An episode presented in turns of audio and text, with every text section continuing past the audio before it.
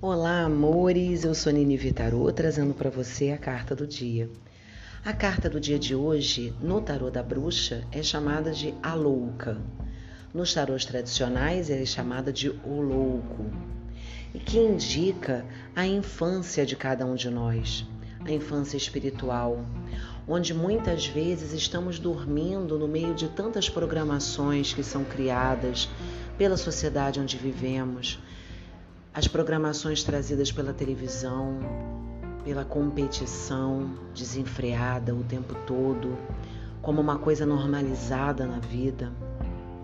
A carta do louco ou da louca fala desse momento em que vamos simplesmente vivendo e não nos damos conta de que muitas vezes as nossas decisões, as nossas atitudes são trabalhadas e são tomadas sem nenhuma consciência, são tomadas pelos nossos medos inconscientes, são tomadas pelas nossas crenças limitantes. Então, muitas vezes deixamos passar oportunidades na vida da gente que poderíamos ter aproveitado se estivéssemos despertos, se estivéssemos atentos ao mundo, se estivéssemos já na carta do mago, né? Se não estivéssemos andando contra o vento sem lenço e sem documento. A partir do momento em que tomamos a consciência despertamos dessa matrix onde vivemos, onde todos os padrões são são enviados e são absorvidos por cada um de nós desde a infância padrões de beleza, padrões de sucesso, padrões de comportamento, padrões de preconceitos, de pré-conceitos, né? Tantos padrões que são construídos, são enviados a gente através da educação que recebemos dos nossos pais, através dos programas que assistimos na televisão, através do mundo em que vivemos. Então essa construção de todos esses padrões eles muitas vezes eles tomam tão fortemente a nossa consciência e o nosso inconsciente que acabamos por apenas reproduzir esses padrões de comportamento, sem, no entanto, pararmos um instante, refletirmos e percebermos qual é realmente a decisão que gostaríamos de tomar diante daquele assunto. A carta do louco me traz essa necessidade de sairmos da peregrinação, de atentarmos para o que estamos fazendo no mundo, atentarmos para qual é o nosso papel nessa existência, qual é o nosso propósito. Já parou para se perguntar qual é o seu propósito? O que você deseja fazer na sua vida?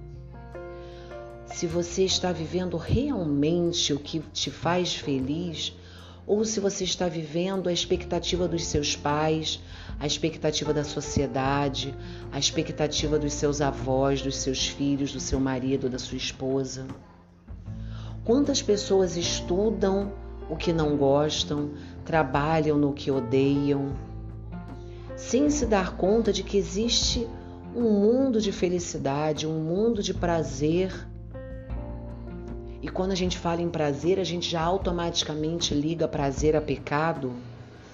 Não há, prazer, não há pecado algum. Não há pecado algum em ter prazer na vida, em ter prazer no que se faz no trabalho. Mas nós fomos criados dentro de uma programação que considera o prazer como uma coisa do vagabundo, da vagabunda considera o prazer como uma coisa menor, considera o dinheiro como uma coisa suja, né? Considera o rico como se fosse alguém snob, alguém separado, alguém distante, alguém que, que não deve ter felicidade porque ele tem dinheiro. Ah, porque dinheiro não traz felicidade. Quem foi que disse isso? Será que essa frase também não é uma frase trazida, construída para programar a cabeça de quem não tem dinheiro para permanecer nesse lugar e se contentar com esse lugar? Será que desde o nascimento, desde as das primeiras eras, não viemos sendo programados a aceitar um lugar, a aceitar uma vida de infelicidade sem reclamar, sem lutar pela felicidade? Para vivermos como loucos, deixa a vida me levar.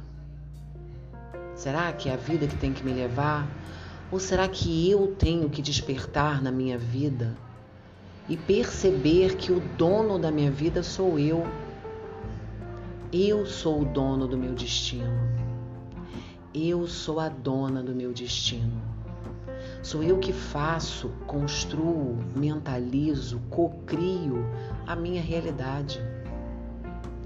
Não é a vida que me leva, sou eu que cocrio a minha vida. E isso já é falado para gente desde Buda, desde Jesus Cristo. Buda falava que a partir dos nossos pensamentos criamos a nossa realidade. Jesus já falava: onde está o vosso tesouro, aí está o vosso coração. Onde está o seu tesouro? O que você ama fazer? Onde está a sua felicidade? Será que você não está acordando todos os dias e indo maquinalmente trabalhar, sonhando com as férias porque é o único momento em que você é feliz? Sonhando com o final de semana porque é o único momento em que você tem felicidade? Ou será que todos os dias são dias de felicidade porque são dias onde você faz aquilo que você ama, aquilo que te move, aquilo que te dá um prazer inenarrável de estar vivo? Já parou para pensar nisso? A carta da louca, todas as vezes que eu pego ela, eu tenho essa sensação. De que eu devo crer na espiritualidade, de que eu devo crer no Deus que me protege, mas que eu devo cocriar com Ele, que eu devo, que eu tenho a dádiva da vida nas minhas mãos. E que a partir disso, a partir da tomada dessa consciência, eu devo cocriar a minha realidade, eu devo cocriar a minha vida, eu devo ressignificar os meus medos, eu devo trabalhar a minha vida para a felicidade, para a gratidão, para o momento presente.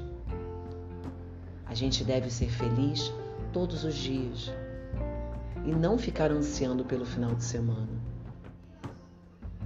Viva cada dia de uma vez. A cada dia basta o seu mal, falava Jesus Cristo. O seu mal, não no sentido do mal que as igrejas resolveram colocar como a ordem do dia. A cada dia basta o seu a, a, a sua ordinariedade, né? Carpe diem, viva o dia. A cada dia basta o seu trabalho. A cada dia basta a, as coisas que você precisa fazer.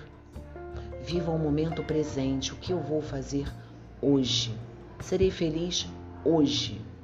Amanhã eu penso no amanhã. Carpe diem, queridos amigos. Viva o seu dia. Desperte. Acorde na Matrix que resolveram programar a nossa vida. Acorde das competições injustas e inválidas e inúteis e perceba a felicidade de estar vivo, a felicidade de poder estar diante do outro e ajudar o outro também a ser feliz. É isso. Um beijo imenso no fundo, no centro do coração de todos vocês. Namastê.